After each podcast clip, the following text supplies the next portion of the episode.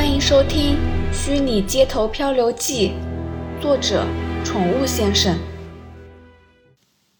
第五集。背后的中华路像是冬天的江河，纵使支流结冰，仍能保持一定的川流不息。眼前的峨眉街路口，则是结冰的其中一条支流，在人声鼎沸时串联主流的人潮，万籁俱静时，充分发挥阻寒的功能。以“静谧”二字阻挡一切想进入的人事物，就像我眼前的圆形红底白横杠号，守护着徒步区这个商圈圣地一样。左右每隔五六米就会设立的红色立杆，说明这里也是进入闹区的门户之一。尽管附近的人群都喜欢从汉中街路口，也就是地铁站前进入，我却钟情于这条窄窄的小路。因为窄，因为安静，加上两旁高过四层楼的建筑，从路口向里望去，看起来就像是通往秘境的峡谷。从此处到汉中街交汇的位置，以及电影公园附近的这两个阶段，是白天的峨眉街人群较少的部分。往西的我都会从这里开始，一步一步的进入。或许是讨厌一次见到大量人潮的性格使然。当然，现在是一片寂静，两旁的店面以发型设计和服饰修改为主，都已经拉下铁门。抬头一看，某块招牌因为夜晚的昏黄灯光变得有些朦胧。那个位置应该是红磡会馆港式茶饮的招牌吧。再往里走，左手边就是著名老店。北平一条龙饺子馆和阿宗面线坐落的位置。印象中，大白天时，在阿宗店门口站着吃的民众，往往会连北平一条龙的门口也霸占住，逼得北平一条龙不得不在店门口贴警语：“请不要在我们店门口吃面线。”那样有趣的光景，对照现在的寂寥。让我觉得内心好像有什么被抽走了，只听得到夜晚冷风的咻咻声。这是个虚幻的街道，只是看起来真实、触摸起来真实、听起来真实的街道。大山与我在如此虚幻的世界里，正分头找着某人。为何他会那么担心？不，或许现在心情这么平静。步调还刻意放慢的我，才有点不正常吧？只因为我不想离开这里。闹区安静下来的样子，就像沉睡中的顽童，让人不自觉想定赌细看，生怕这景象尚未烙印在脑海里，顽童便苏醒过来。在反复和频繁的动之下，难得让人察觉静的那一刻，更显得弥足珍贵。好想持续徜徉在这个沉睡的虚幻之地，直到日夜交替的那一刻，仿佛一来到这里就被狐狸的法术给迷惑，沉浸在周遭的一切，忽略自己应当要做的事。一回神，才发现自己仍在汉中街与峨眉街的交汇处，仅从出发点走了一小段距离。以搜寻的脚步来说，完全不合格。不知道大山看到我这样会怎么想？想必会很生气吧。我朝右方的汉中街望去，远方的武昌街口有个人缓缓地横越汉中街，消失在另一侧。似乎是大山，看起来他步调和我差不多，我得加快速度。啊，他有说巷子里也要找吗？我记得距离路口处的中段附近，左手边有一条巷子。我向后望了一下，里面应该没有人吧。四周仍是一片寂静，数位化的交叉路口。只要右手边的这栋大楼——君悦大厦开始营业，人形电子广告看板就会启动。到了那时，才真正有街道苏醒过来的感觉。电子看板在闹区建筑物的身份，就像舞群里的明星。总是能够汇聚空间中人群的目光。刚进入这个路口的行人，视线都会不自觉移向看板。尽管上头都是些看过的广告和电影预告片，君悦大楼一楼的索尼形象馆亦随着电子看板一同沉寂。不管是头上的看板，还是里头贩卖的电子用品，都是如此。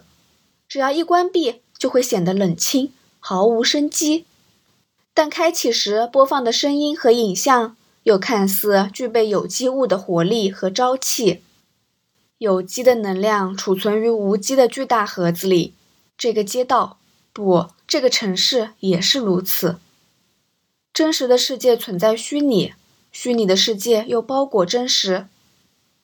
曾在这个交叉入口看见有趣的景象：西门町特有的台北电话交友广告三轮车，经常会有人踩着踏板在附近反复来回。每个时代都有自己解决寂寞的方式。色情电话专线的看板在街道四处展示，倒也不十分稀奇，只是有别于日本发放广告面纸的另一种国情罢了。我感兴趣的是三轮车上的人，踩着踏板的人经常以不同的面貌出现，有的穿得很邋遢，一看就知道是打工的流浪汉；有的是打扮时髦的年轻人。其中最令我难忘的，莫过于身穿警卫制服的大叔。警卫和人民保姆、警察的制服，两者我并不会太仔细分别。尤其前者的裁剪和颜色搭配，有时会做得很像后者。在如此错觉之下，上述光景乍看就有种荒谬的滑稽，仿佛警方也开始公然的支持色情产业，两者握手言和。戴上谬误的有色眼镜，眼中的世界会产生歪曲，却也往往透露着和谐。我继续沿着峨眉街向西边走去，左手边出现一条巷子，是人称“小香港”的成都街二十七巷。纵使早期很多香港人在此开店，充满浓厚的港式风情，但逐渐改变形态，成为嘻哈服饰、时尚精品街的这条路。依然保有小香港之名。当整体的相貌已然更替时，历史的痕迹便会在各个地方，以名号、装饰等形态持续残留着，甚至成为一种固定运作的形式，执拗的与新事物共存。这就是我眼中的西门町。我想起电影《六号出口》的西门町，出现了红包厂，出现了废弃大楼。比起从头到脚、从里到外一片新潮，我更钟爱这种新中带旧的样子。我望向巷子里侧一家我很喜欢的茶餐厅，每家店面都已关闭，依旧是一片寂静和黑暗，没有我和大山要找的人。我开始犹豫，是否每条分支的巷口都要仔细检查一遍，因为前方不远处的右手边。又是一条小巷，是通往纹身大街的小巷。虽然我对纹身并不热衷，不过印象中还是和友人进去过一次。那时有人说想在上臂刺一个图案，至于要刺什么，打算到时候请师傅现场设计。